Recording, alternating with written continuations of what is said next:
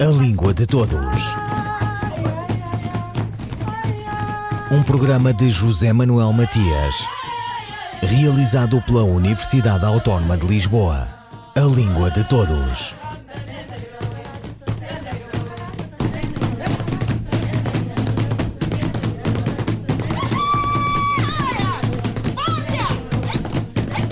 A Guiné Equatorial, no quadro da Comunidade de Países de Língua Portuguesa, tem mais a ver com a cintura do petróleo no Golfo com o mesmo nome do que com a língua portuguesa, uma das condições para ser membro efetivo da organização. É verdade que no chamado tempo das descobertas e dos tráficos houve presença e ocupação efêmera, como no caso da ilha de Fernando Pó. Depois chegou o Império Espanhol. É verdade também que na célebre Cimeira de Dili da CPLP, o Brasil e Angola impuseram a adesão do país e o seu ditatorial presidente obrigou-se a tornar o português língua oficial a par do castelhano. O resto tem sido erguer um arremedo de realidade que justifique os tratados. O que existe dela, dessa hipótese de realidade, é o que nos dá conta a professora Charlotte Louise Levinsky, linguista e docente na Universidade Estadual de Ponta Grossa. A posição da Guiné Equatorial na comunidade da, dos países de língua portuguesa é bastante controversa. Né? Primeiro, a questão da adesão dela foi um tema bastante debatido desde 2012, quando ela é, pediu a primeira iniciativa para que é, fosse aderida à comunidade e só se concretizou em 2014. Porque a realidade política, social, linguística da Guiné Equatorial é bastante complexa, assim como muitos países em África são. Né? Então, é, o que se solicitou para que ela é, fosse aceita na comunidade é a oficialização da língua portuguesa, que ocorreu em 2011, e que acabasse com a questão da pena de morte. Também a Guiné Equatorial ela vinha, se, é, vinha sendo muito criticada com relação à violação dos direitos humanos e a pena de morte, como eu já falei, que é, ainda está prevista na Constituição. Ela, a atual condição é de suspensão, mas ela não foi abolida da Constituição. E também muitas irregularidades com relação à corrupção, à falta de distribuição de renda, da, da pobreza extrema, que muitas pessoas vivem ainda na Guiné Equatorial, apesar de ela ser a terceira maior produtora de petróleo na região subsaariana da África e também ter um dos maiores índices de renda per capita da África. Então, essa primeiro essa questão controversa do política que vem assolando a, desde a sua independência, lembrando que há pouca rotatividade na presidência, o atual presidente está lá há mais de 40 anos, e todas essas acusações em relação aos direitos humanos e à pena de morte. Então, quando ela foi aceita em 2014, cumpria o critério de oficialização da língua portuguesa, que também é uma outra questão bastante complexa. Né? Se nós pensarmos na realidade é, multilingüe de Guiné Equatorial, de línguas africanas que são de tradição oral, em contraposição a três línguas oficiais europeias. O espanhol foi oficializado em 1968, o francês em 1998 e mais recentemente o português em 2011. Então, qual é a realidade da circulação da língua portuguesa em Equatorial? É muito pouco. Come começaram projetos de implementação é, da língua portuguesa a serem acordados depois que ela entrou para a CPLP. E por que esta oficialização da língua portuguesa como língua oficial? Se nós pensarmos com relação a, a como foi o, o, período de independência das nações africanas, nós vemos que está muito imbuído na construção desse Estado Nacional Independente ideologias linguísticas baseadas na unidade nacional. Então, muitas nações africanas preferiram aderir à língua do seu ex-colonizador. Nesse caso, foi a língua espanhola, né? porque a, a conexão com a, com a Espanha é muito mais forte do, do que com Portugal. Até essa questão de justificar a, a oficialização da língua portuguesa diz a ver com uma língua chamada Fadambô, que é conhecida também como a língua de Ano Bom, uma das partes insulares que fazem é, parte do território da Guiné Equatorial, em que foi feita um trabalho de descrição linguística e comprovou que há uma relação entre essa língua fadambô, falada na ilha de Anubon, com o crioulo de base portuguesa do Golfo da Guiné. E daí falar dessa questão do que legitimou a oficialização da língua portuguesa remete a revisitar aspectos sócio-histórico-políticos da colonização. Então, assim, é, brevemente, né, o que eu vou falar em relação ao, ao Fadambô diz respeito à descoberta dessa ilha por portugueses no final do século XV, lembrando que não há um consenso entre os registros históricos e os documentos que comprovam quando foi de fato essa chegada. Né? E a partir de 1503, esse pequeno território insular, que fica a mais ou menos 150 quilômetros ao sul de São Tomé, se tornou uma capitania portuguesa. E os mandatários não viviam nesse território, e não havia assim muita relação com, com, com Portugal em relação a, é, a, essa ilha de Ano Bom. O que aconteceu é que muitos escravizados de São Tomé foram levados para Ano Bom, e daí a explicação desse contato é, entre o crioulo de base portuguesa com o fadambô, e também o sincretismo religioso por meio do cristianismo, além da língua portuguesa.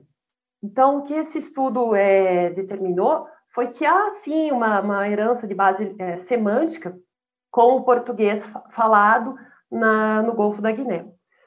E a questão da colonização portuguesa, ela não se tornou de fato né, um, um território colonizado, como foi marcado pelo Tratado é, de Alpar, de 1778, que cedeu esse território para a Espanha em troca de uma disputa que havia na América Meridional por territórios na, mais especificamente onde é hoje Brasil, né, a ilha de Santa Catarina. Então, em troca, uh, Portugal ficou com esse território na América Meridional e cedeu espaços em África, dentre eles a ilha de Anubon e a ilha de Bioko, onde fica a atual capital de Malabo. E desde então, esse território em Anubon, ele não vem sendo, é, desde então, essa partilha, em 1778, ele não se tornou um território colonizado até o século XVIII, porque era eram escravizados rebeldes que não aceitavam dominação de padrões de moralidade assim por diante. Tanto que é um pouco perigoso falar que o cristianismo influenciou a formação cristã, porque há muito sincretismo religioso. E os padrões de moral não eram aceitos por imposições de religiosos que vinham sendo trazidos por essa ilha durante quase 300 anos. Então, somente a partir de 1885 é que há de fato uma instalação de administração colonial espanhola quando missionários espanhóis foram aceitos nessa, nessa ilha e conseguiu-se essa abertura. Então, veja que o que, que aconteceu? Houve essa procura de alguma herança, de alguma partilha cultural ou linguística com a língua portuguesa para que se legitimasse a oficialização da língua portuguesa na Guiné Equatorial. E o que, que nós podemos pensar? que essa oficialização ela está no nível estatal, né, estatal legislativa. É uma política top-down que não atende à realidade multilinguística desse país. Ou seja, esta vontade de ter a língua portuguesa como oficial não partiu então da população? Não, não, é uma política top-down. Mais provavelmente relacionada a intenção de projeção internacional, de cooperação econômica, que a Guiné Equatorial almeja conseguir e já vem conseguindo no cenário. Né? Ela faz parte agora também da Comissão da ONU, ela faz parte do PALOP. Então, esse, essa intenção de projeção internacional é o que mais motivou a oficialização de mais uma língua europeia. E a gente tem que pensar o que isso significa para a população. Né? De forma majoritária, é a língua espanhola que mais circula no país. Então, o que, que isso implica? Quando uma língua ela é oficializada, implicam-se políticas educacionais, políticas na esfera jurídica e assim por diante. Então, como que uma população que não é representada pelas línguas oficiais vai ter acesso a esses mecanismos e bens que dizem respeito à formação da cidadania, né? Que é a sua representação jurídica, ter acesso à educação e assim por diante. Charlotte Eloy Levisky, linguista e docente na Universidade Estadual de Ponta Grossa, sobre a Guiné Equatorial no cenário lusófono, das políticas aos planeamentos linguísticos.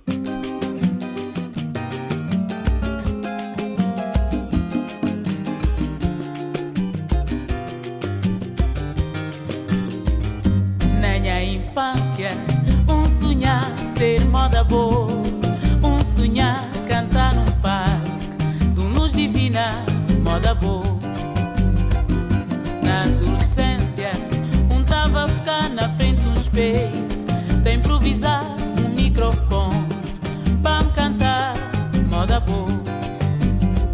E moda boa, moda boa com crer cantar, e ma boa com crer prender, para cantar, moda boa. Na minha vivência, já me conchei gente, já me conchei muito Da realização dúvida Canta capeta, canta em terra Essa minha vivência. Querer partilhar-me a toda minha gente. Partilhar-me mundo inteiro. História de um povo, história de uma vida. É moda boa, moda boa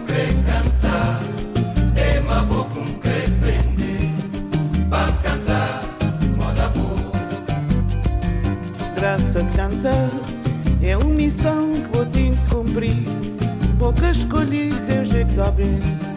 Dignificar esse nome, essa minha vivência. Querer partilhar-me a toda minha gente, partilhar-me a mundo inteiro. História de um povo, história de uma vida. É moda boa, moda boa com crer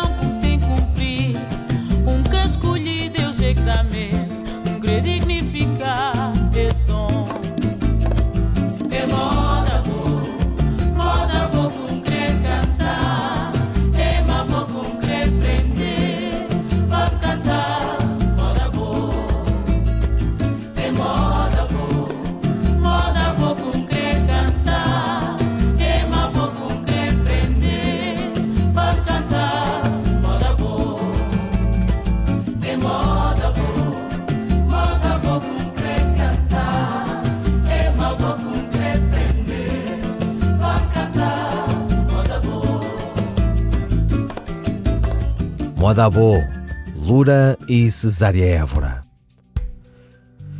Como podemos comunicar com clareza e objetividade? A resposta de Sandra Duarte Tavares, linguista. A clareza é uma qualidade central da comunicação eficaz. É a clareza que permite ao nosso interlocutor compreender a nossa mensagem de forma rápida. É a clareza que lhe permite compreender facilmente aquilo que transmitimos. Vou partilhar alguns aspectos, algumas características que devemos ter em conta se desejamos ser claros com a nossa comunicação. Usar palavras conhecidas, palavras comuns. Como sabemos, as palavras são a matéria-prima da comunicação e por isso devemos escolhê-las criteriosamente em função do nosso interlocutor, em função do nosso público-alvo. É para ele que falamos ou escrevemos. Para que qualquer mensagem seja eficaz e cumpra o seu objetivo, as palavras não devem ser difíceis e desconhecidas, uma vez que dificultam a compreensão da mensagem e desmotivam quem a recebe. Por exemplo, para que usar a palavra monitorização se temos a palavra controlo, que é mais simples, ou o verbo agudizar se temos o verbo piorar? Ou então, para que usar a palavra inviabilização se temos a palavra impedimento? Portanto, devemos evitar o uso de palavras complicadas, palavras difíceis e devemos sempre optar por palavras comuns e reconhecidas instantaneamente pelo nosso interlocutor, para que a nossa comunicação flua como um rio e não se torne uma difícil escalada no Monte Everest. Depois desta metáfora, seguimos para o próximo aspecto a ter em conta para que a nossa comunicação seja implacavelmente clara, que é usarmos frases curtas, reduzirmos frases longas. Além das palavras simples, devemos usar frases curtas. Segundo os especialistas, as nossas frases não devem ultrapassar mais do que 22 palavras. O nosso interlocutor deseja compreender imediatamente aquilo que lê ou ouve. E ele deseja receber uma mensagem com prazer e sem esforço. Frases demasiado longas são um tropeço ao processamento da mensagem e por isso devemos usar frases breves, na ordem direta, sujeito, predicado, complementos, para sermos facilmente entendidos. Por exemplo, para que dizer indisponibilidade temporária dos serviços de eletricidade se podemos simplificar e dizer falta de luz? Ou então, para que dizermos alcançar uma vitória eleitoral se é muito mais simples dizer ganhar as eleições? Portanto, se nós pudermos dizer em 20 palavras, não precisamos de usar 30. Devemos sempre, na nossa, no âmbito até da comunicação escrita, fazer uma revisão atenta do nosso texto e ter o cuidado de eliminar palavras em excesso. Finalmente, devemos evitar terminologia técnica e, se necessitarmos de usar termos técnicos, devemos ter o cuidado de explicitar essa linguagem técnica. Devemos também usar com conta, peso e medida os estrangeirismos. E, finalmente, devemos ser breves e objetivos. Comunicar com clareza é também respeitar a memória do nosso interlocutor textos e discursos demasiado longos e palavrosos são a desculpa perfeita para o nosso público ou o nosso interlocutor desistir de nos ler e de nos ouvir. Portanto, devemos ser sempre breves, claros, objetivos e respeitar o tempo e a memória também de quem nos lê e nos ouve. Sandra Duarte Tavares, linguista. Um, dois, três, e... Levanto as mãos e o vento levanta-se nelas. Rosas ascendem do coração trançado das madeiras. As caudas dos pavões, como uma obra astronómica. E o quarto alagado pelos espelhos dentro, ou um espaço serial que se exalta. Escondo a cara. A voz fica cheia de artérias e eu levanto as mãos defendendo a leveza do talento contra o terror que o arrebata. Os olhos contra as artes do fogo, defendendo a minha morte contra o êxtase das imagens. Herberto Helder, dito por Irene Cruz. Herberto Helder nasceu no Funchal em 23 de novembro de 1930 e dizem os jornais que morreu em Cascais em 23 de março de 2015. Frequentou como quis e lhe apeteceu a Universidade de Coimbra e desandou para a poesia do mundo. Desistiu de enlouquecer em Amsterdão, deambulou pela Bélgica, atreveu-se a visitar Nova York, pasme-se, e fez disso tudo os passos em volta do arquipélago poético. Como ele, tal Atlante, fazendo emergir das águas um continente único na poesia portuguesa do século XX.